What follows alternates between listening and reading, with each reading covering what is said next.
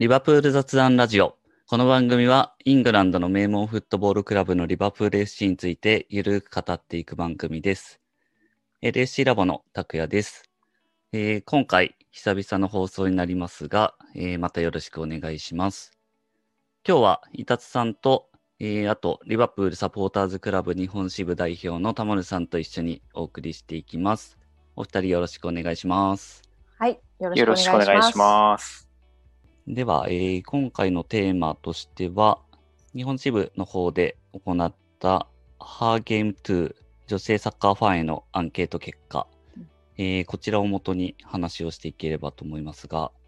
結構反響も多くっていう感じですよね。はい、すごい反響で予想以上の反響で大変驚いています。うん。218名が回答、えーそうですしてくれねた形ですかね。はい、うんそうですね。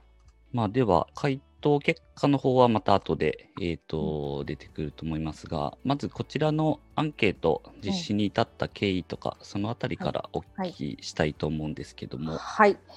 えっ、とリバプールファンの方はなんとなくご存知と思うんですけども、昨日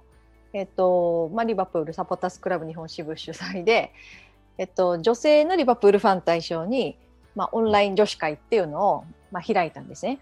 ではい去年も全く同じイベントをやったんですけれども、とても好評で、ぜひまたやってほしいという声が多かったので、えーやることに決めました。それで、えっと、パネリストを5、6人、えー登場してもらって、で、それぞれにこう話したいことを 話してもらうということで、まあ、去年もやって、今年もやったんですけども、なので、事前にパネリストにどういうことを話したいかっていうのも私の方からあの聞いたんですね。うんでその中で一人あもちろんみんなこういう選手のこういうことを話したいっていうことをみんな言ってくれたんですけども一人それプラスなんか最近 SNS でこう嫌な思いをしている女性サッカーファンが多いということが話題になっていたっていうんですね。それで、うんまあ、そういうことに対して皆さんが参加者の皆さんがどう感じているか、まあ、そういう経験があるかどうかっていうことをちょっと聞いてみたいっていうふうに言ってくれて、うんだからそういう話を、まあ、女子会ねあの楽しい楽しい女子会なんですけども、まあ、そういう話をしていくのもいいんじゃないでしょうかって言ってくれたんですね。はいはい。そうそうそれでああ確かにそれはいいことだなと思ってでそもそもどうして男子禁制の女子会をしなければいけないのかっていうところにそれはつながる話で、結局やっぱり男性ファンがいるところでは思いっきりそのクラブや選手への愛を語れないっていうそういう現状がやっぱりあるわけですよね。なので、まあ、確かにそういう現状があるからこういう女子会もやるんだなって思った時にやっぱりこういう話はしていった方がいいんじゃないかあの女性ファンの中にはツイッターとかも鍵かけてる人多いですよね。なのでそう多いんですよね。だから、まあ、こういうことを取り上げてもいいんじゃないかなと思いまして、まあ、だったらその女子会でそういう話をするために広くちょっと女性サッカーファンにアンケートを取ってみたらどうかなって思ったんですよ。うんそれでプラスあのご存知の方も多いと思いますけどそのアンケートに「ハーゲーム2」っていう名前をつけてるんですけどもそもそもはそのイギリスの12人の女性サッカーファンが「ハーゲーム2」っていう団体っていうか、まあ、プロジェクトって言った方がいいのかなをもう立ち上げてまして「ハーゲーム2」っていうツイッターアカウントがありますし、えっと、ウェブサイトもありますしで結局あの彼女たちはこの女性サッカーファンが男性か男性ファンからあこんなひどいことを言われているんだということが分かる動画を作って、まあ、ツイッターにアップして今それが固定ツイートになってるんですけども、まあ、それをあのベン・メイブリーさんが簡単にこう日本語にしてくださってコメント付きリツイートしてくださっていたので多分見た方多いと思うんですね。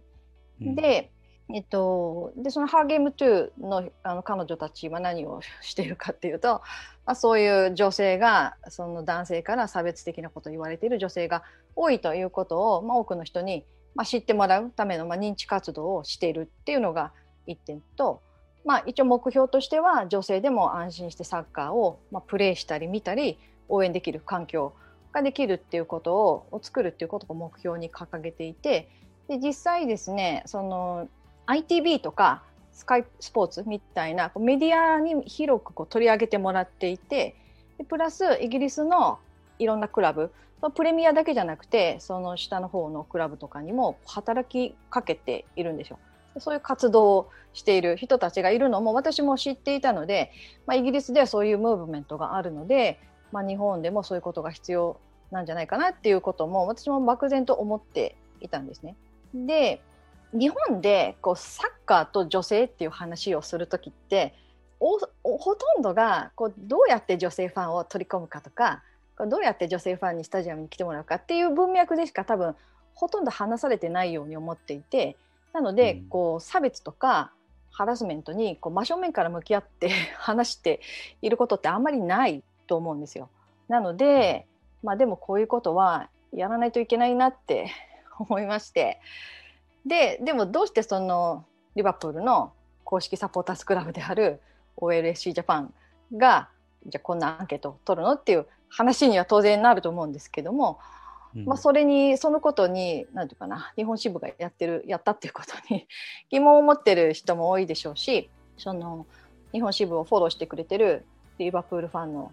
皆さんの中には、まあ、リバプールファンのためのアカウントで、まあ、なんかリバプールとあまり関係のないことをこう発信されるのはここ ことに快く思ってない方も、まあ、当然いるんじゃないかという不安もあったので、まあ、一応あのアンケート取る前に日本支部のスタッフにも相談しましてこういうアンケートを日本支部でやりたいんだけどどう思うということで相談した時に、まあ、スタッフの男性あスタッフのほとんどは男性なんですけれども、まあ、多くの男性スタッフも、まあ、ぜひやりましょうよと言ってくれたので、まあ、後押しされまして、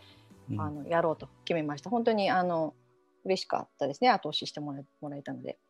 それとあと、まあ、こういうことを発信するのに個人女性個人がやるのはまあほほぼ難しいのでやっぱり何か何らかのこう団体がこう発信したり、その女性たちの声になっていくしかないだろうと思ったので、えー、ですが多分日本ではクラブとかサポーターズクラブとかメディアのようなそういう大きな団体がこういう話をこう真正面から取り上げてることってあんまりないっていうかほとんどないですよね。でもやっぱり誰かがやらないといけないと思いまして、で実際アンケートを取ってこれだけ嫌な思いしてる女性ファンが多いわけで4割以上の人が、まあ、いろんなこと言われているというふうにおっしゃっていましたので、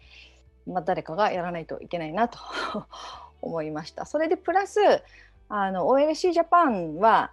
えっと、三役が全員女性っていうちょっと稀有なサポータースクラブで、まあ、そもそも会長でその創設者の平野さんが女性ですしで代表の私も女性ですしあと会計、まあ、三役会長代表会計っているんですけどそれあの、リバプールの公式サポーターズクラブはどこもちゃんとその三役の名前と、えっと、サポーター ID をクラブにいつも毎年提出してるんですけども、でそのあの会計とかその会計プラス会員管理っていうその名簿の管理などの仕事をしてくれてる人も女性なんですね。なのでまあこれだけねあの女性が やってるサポーターズクラブなんだしだったらあの OLC ジャパンがこういうことをやってもいいんじゃないかなって思ったんですよ。あと、はい、時々聞くんですけどもそのまあ前に立ってる私が女性だっていうことでその日本支部には入会しやすかったっていうことを言ってくださる女性の方結構いらっしゃるんですね。なので、それはまあだから良かったかなって 思ってるんですけどね。うんうんうん、で実際あのアンケートやってみてであの結果を発表しますっていう、ま、結果を日本支部のサイトに上げて、えー、発表しましたよっていうことをツイートしましたらえっと、まずそのサイトの記事への訪問者の数をちょっとさっき見てみたんですけども6月に入ってからの1日のサイトへの訪問者はだいたい40人ぐらいだったんですけどもアンケート結果を発表した日からぐんぐん増えまして、翌日が一番多かったんですけども翌日は1126人でした。うん。それでそのアンケート結果発表しましたよっていうツイートについては、えっと、いいねがさっき見たところでなのでまたちょっと増えてるとは思うんですけどもいいねが337でリツイートが345リツイートなので、うんいいね数よりリツイートの方が多いんですよね。うん。すこれ珍しいですよね。珍しいですうね。ん、でエンゲージメント数が1万293でインプレッションインプレッションっていうのはツイートを見た人の数ですよね。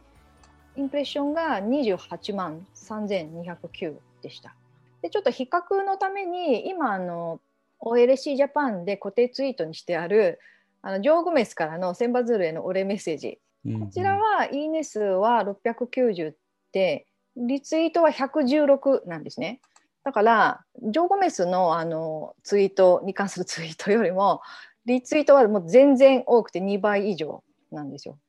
このアンケート結果の方が。で、エンゲージメントも、ジョー・ゴメスの動画貼ってあるやつは1万2972なので、そんなに変わらないんですよね。うんだからやっぱりそれぐらいのインパクトがあるっていうことはよく分かりましたね。うん、そうですね。うん。引用ツイートも結構されてますけど、それを見ると、うん割とこう、リバプールファン以外の方もそいっぱい反応してるなってう。いう。そうなんですよね。そうだから私も引引用リツイートもあの全て見ていますけども、えっとそれもまず引用リツイートされてる人の多くはまず男性だっていうことなんですよ。うんそれをまず言いたくて、だからやっぱり女性はどうしても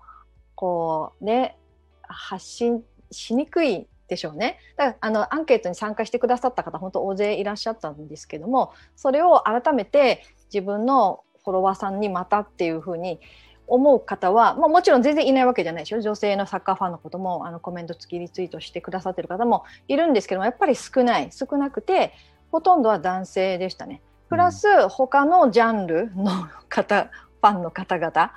あのでしたら女性もいましたね。本当にサッカーあのサッカーに限らずどんなスポーツでもこれはあるってみおっしゃってる方いますし、えっと他の全然スポーツじゃないジャンルの方とかのえコメントも結構ありましたね。割とこう、まあ自分もそうでしたけど、うん衝撃を受けてるうん、コメントは多いですよね。ショッキングだっていう受。けますよね。うんうんまあ、それだけでも衝撃を受けた人が大勢いたっていうだけでも本当にやってよかったなって思いますけどね。はい。はい。では実際、その、えー回答結果の方にうん話を移していきましょうか。はい。えっとまあ、結果はあの日本支部のサイトの記事を見ていただければ あの、と思うんですけれども一応あのイエス・ノーの質問を2つ作りまして、まあ、リアルオンライン問わず自分が好きなチームや選手のことを話すときに男性の目を気にして自由に発言できないと感じたことがありますか？っていう質問で、まうん。あ、ある、ありますっていう人が32.1%でありませんっていう人が67.9%なので、まあ、ほぼ3割ぐらいの女性サッカーファンは、まあ、自由に発言できないと感じているっていうことですよね。それから2つ目の質問はリアルオンラインにオンライン問わずこれまでにサッカーファンであるというだけで心ない言葉や差別的な言葉例えば女のくせにサッカーわかるのか？とかオフサイドもわからないのか？とか イケメン選手が好きなだけだろ？みたいなことを言われた経験はありますか、っていう質問に対してはあると回答された方が42.7%でないという方が57.3%なのでで私は正直まあないの人だったんですね。うん。なんですけどあとあの昨日の女子会のパネリストやってくれたえー人たちも半分ぐらいはやっぱりない。で半分ぐらいはあるっていう感じだったんですよ。ですがあの皆さんのその回答を実際見ていくとああ確かにこういうことは私も言われたことはあるなっていうことはうん。多々あったことに気づいてだから、まあ、それを自分は差別的な発言だと受け取っていなかったっていうだけですよね。。だから女性の私でもそうだから男性側の方としたら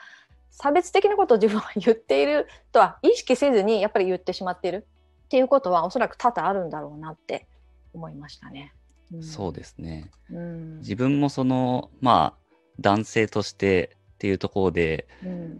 まず思ったのは無意識にこう、うんまあ加害者側になってないかっていううん点は結構考えさせられたところはありましたね、やっぱり。うん。そうですよね。でも、やっぱりこの質問1のうん、うん男性の目を気にして自由に発言できないと感じたことはありますかっていう、うん。これにまず32%うん。でそすかね、ある。これもショッキングですよね。ショ好きなものを自由にと言えないっていう。うん、いけ良くないですよね、それは本う当に。うんん。ですね。まあ、こういう現状をうん知るっていうことがまずうん大事かなと思うんですけど。そうですね。ああとそのアンケートをまとってみて、まあ、いろんな声があったのでもう私なりにちょっと13ぐらいに分類して あの コメントを分類させてもらったんですけども、まあ、それ一番多かったのはそのイケメンが好きなだけでしょっていうようなことを言われたって人が一番多かったんですけども、まあ、あとこれでだから分かるのは単に女性差別があるっていうことだけでなくてそのあとにわか差別とかねうんミーハー差別とかイケメンファンの差別とか戦術がわからない人への差別とか、まあ、そういうことがまず第一段階で第一段階でありますよね。だから、あの男性の中にも戦術分からずサッカー見てる人だって当然多いわけですよね。だからそういう人たちも丸ごとなんかこう否定されたような気にも皆さんなってるんじゃないかなって思うんですよ。うんだけど当然ながら別にねあのみんなそうだと思いますけど当然もちろん戦術が分かったりすればより楽しめるとは思いますけども別にシステムとか分からなくてもねポジショナルプレーとか分からなくても、うんすごいプレーっていうのは分かるわけで目の覚めるようなパスとかシュートを見たらそれ誰が見たって女性が見たって子供が見たってすごいって思って興奮するわけじゃないですか。まあ、それでサッカーファンになってるわけで、まあ、そういう人たちを否定するのはやめなさいよって 言いたいですよね。そうですね。うんだし思うんですけどあとそのイケメン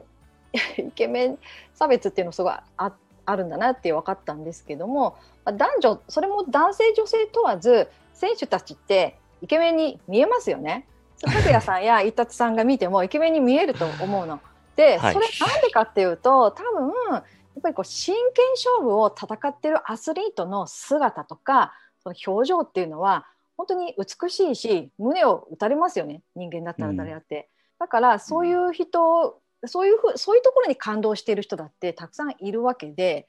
そういう人たちを否定するのもやめてほしいなって 思いますよね。そうですね。うん。まあそのかっこよさに惹かれる部分っていうのは当然ある、あるとういうか、ねサッカーの中の一要素としてん、うん、ありますし、そうそう。コメントの中にもあのトーレスっていう選手名は、うん。なんか登場してますけど、はい、僕も好きになったまあきっかけというかのめり込むきっかけの一つはやっぱトーレスのかっこよさみたいなところはうんあります。かなりありますからね。うんうんそうそうそう。それを否定されても困りますよね。そうですね。だって誰がどう見てもかっこいいんだからね。そうですね。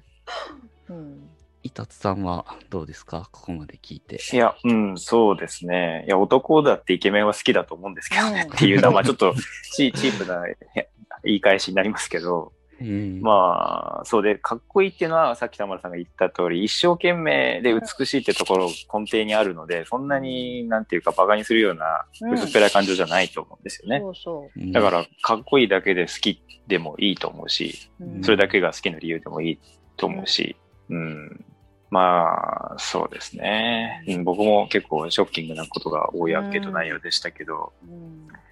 伊達さんがだからショッキングだってつぶやいてたツイートも随分リツイートされてましたよね。そうですね。150ぐらい。まあそ結構んなに？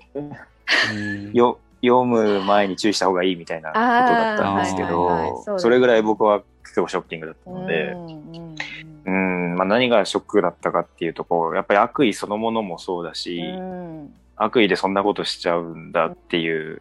ところもまずショックだし、うん。あとはまあやっぱり自分が無意識にこう差別してたかも、っていうか相手が嫌がること言っちゃっ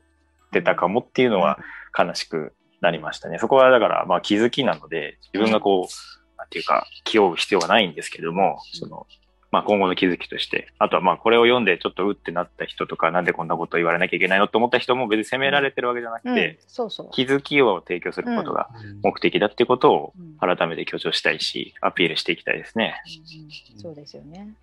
あとそのもちろんあのかっこいいと思ってファンになるのは全然いいし当然誰もが最初はにわかなわけでう、ん。うんで私ちょっと昨日かなツイートしましたけどそもそもやっぱりにわかっていう言葉自体が別称ですよね。だって絶うんいい意味では使わないでしょ。自分で使う時はうん本当になんかこう自分をちょちょっとこうなんていうかなわざと自虐的に使う感じ。はいうん。思うし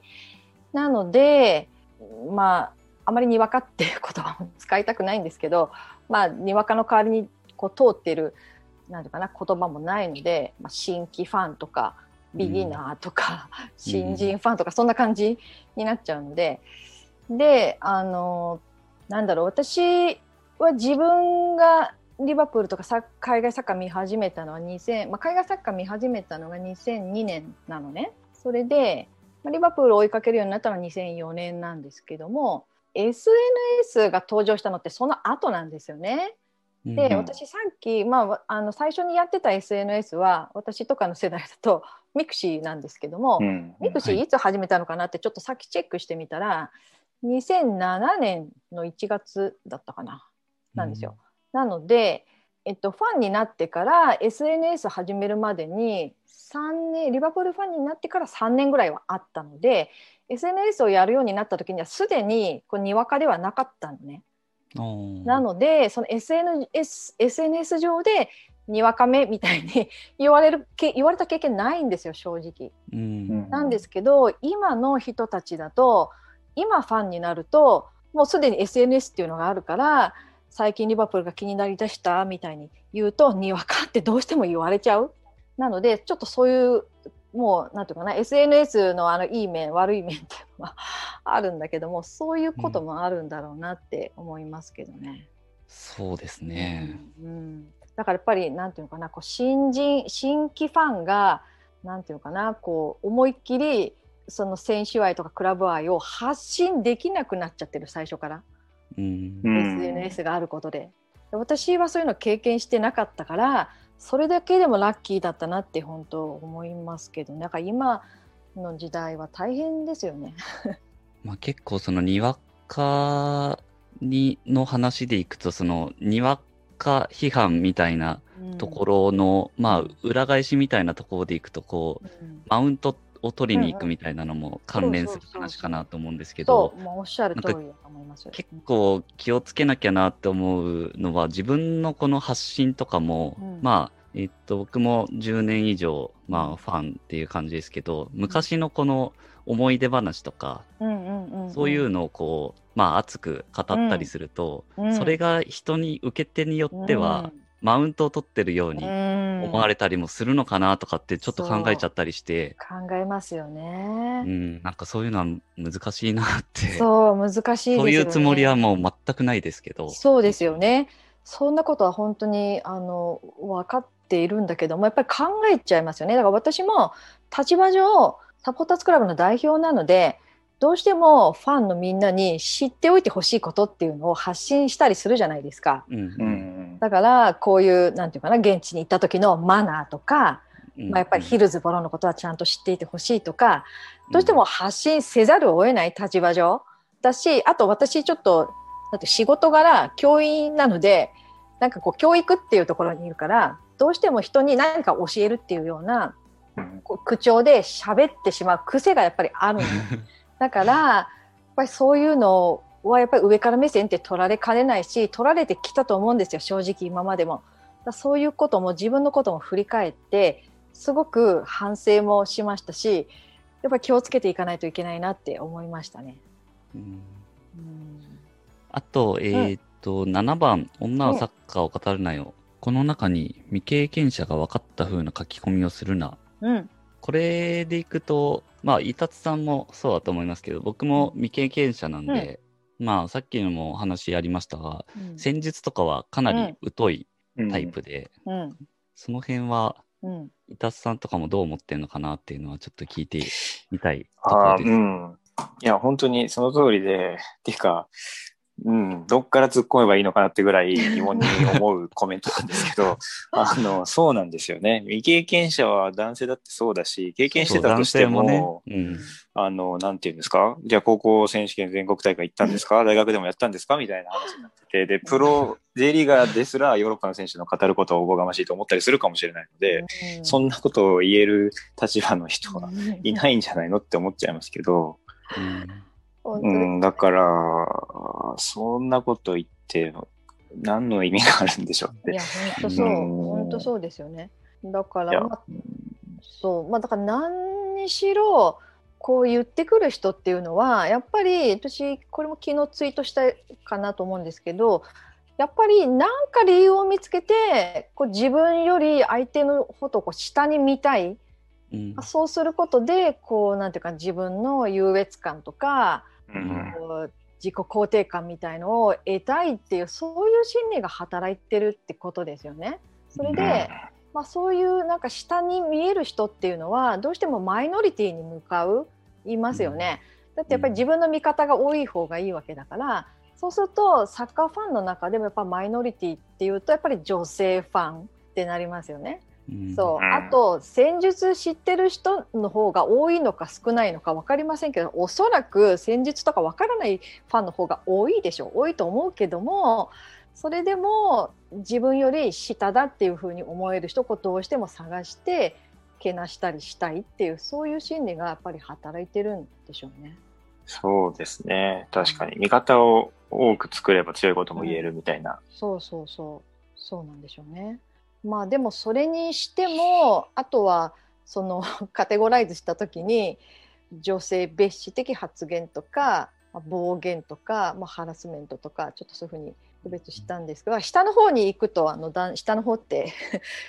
あの9番そうそうそうそう。行くに従ってどんどんなんか嫌な気分になっていくそうですね。そうそう。どんよりしちゃいますよね。そうですね。こっちはもうかなり言語道断な感じは、そうですね。はい、もうですよね。あのハラスメントとかそういうのはね、うん。まあ、そういうのはあのどこの世界にもあることだし、うん、うん、だけどやっぱりサッカーファンの中にで女性はマイノリティだっていうことでやっぱりこういうことをされやすいんでしょうね。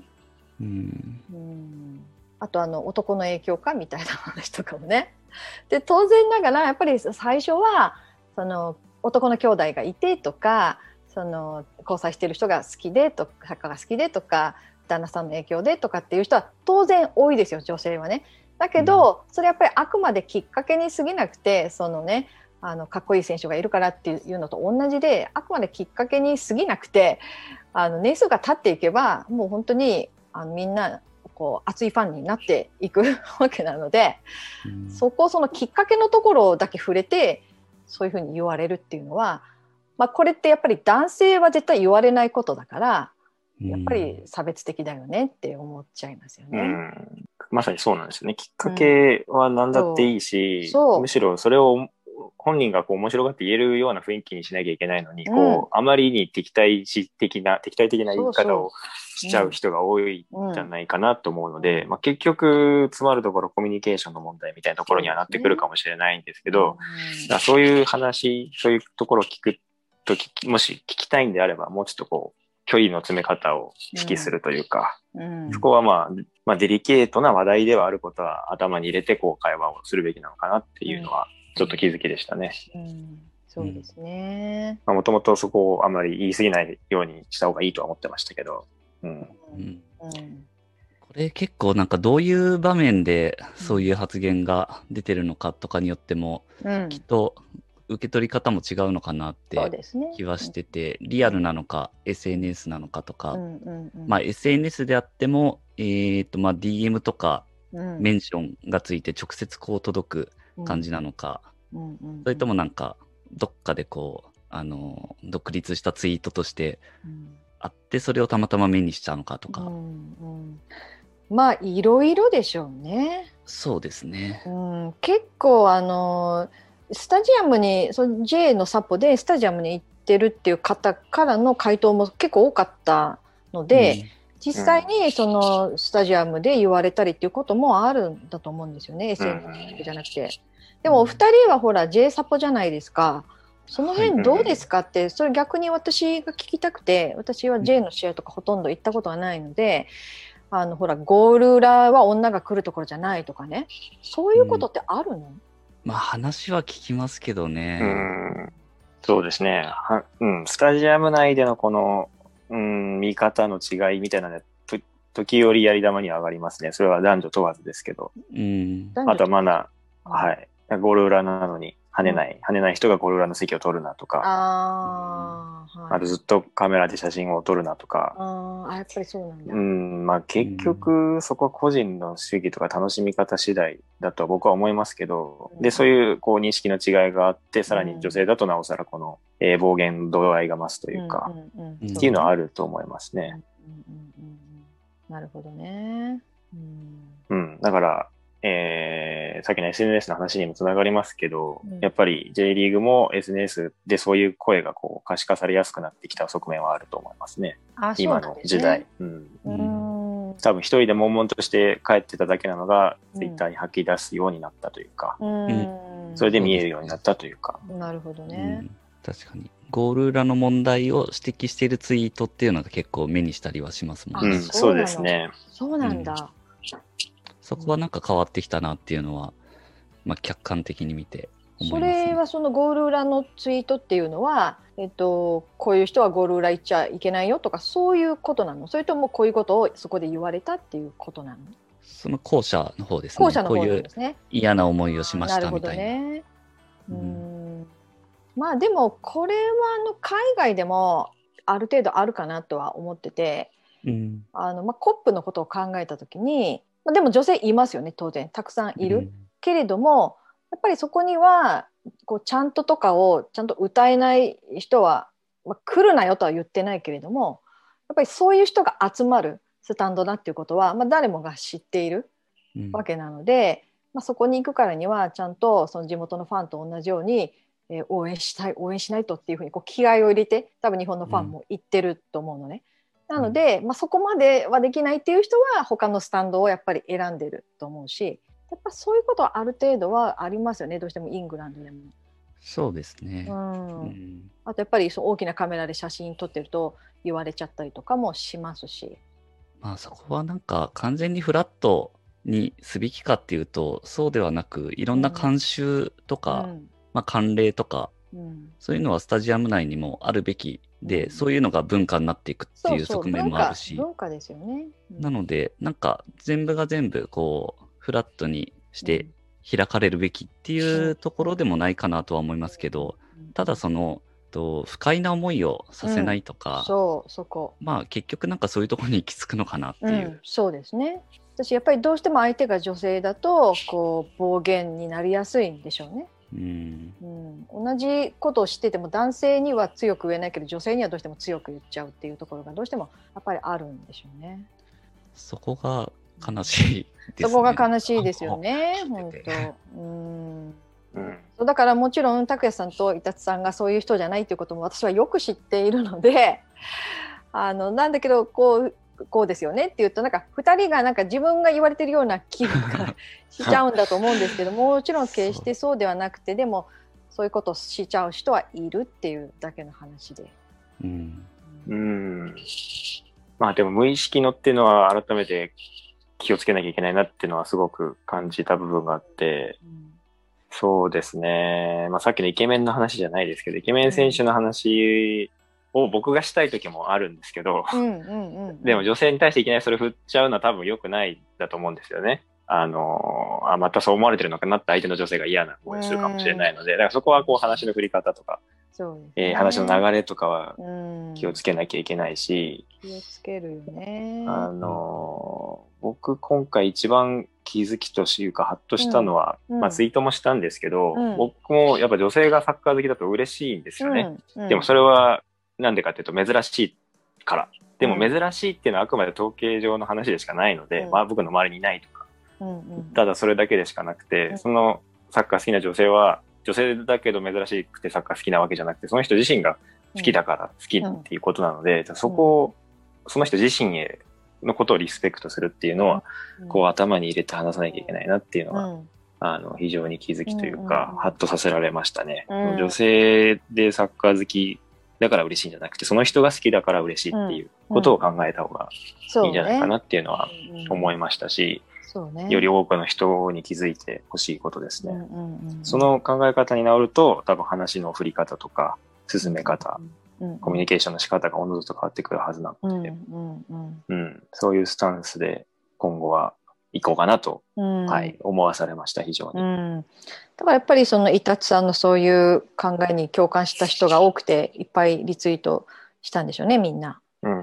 はい、だと嬉しいですけどねうん。だしあとはやっぱり本当コミュニケーションの話だからその話し方とか表情とかだから SNS だと表情が分かんないからね難しい。そうなんですよね。そう SNS は本当にそう。あんま大胆なこと言わない方がそういやいいと思もう、うんですよね。うんそうだね、うん。そういう使い方をやっぱりしないとダメだし、うん。昨日知れた人じゃない限り。そうですよね、うん。そうそうそうそう。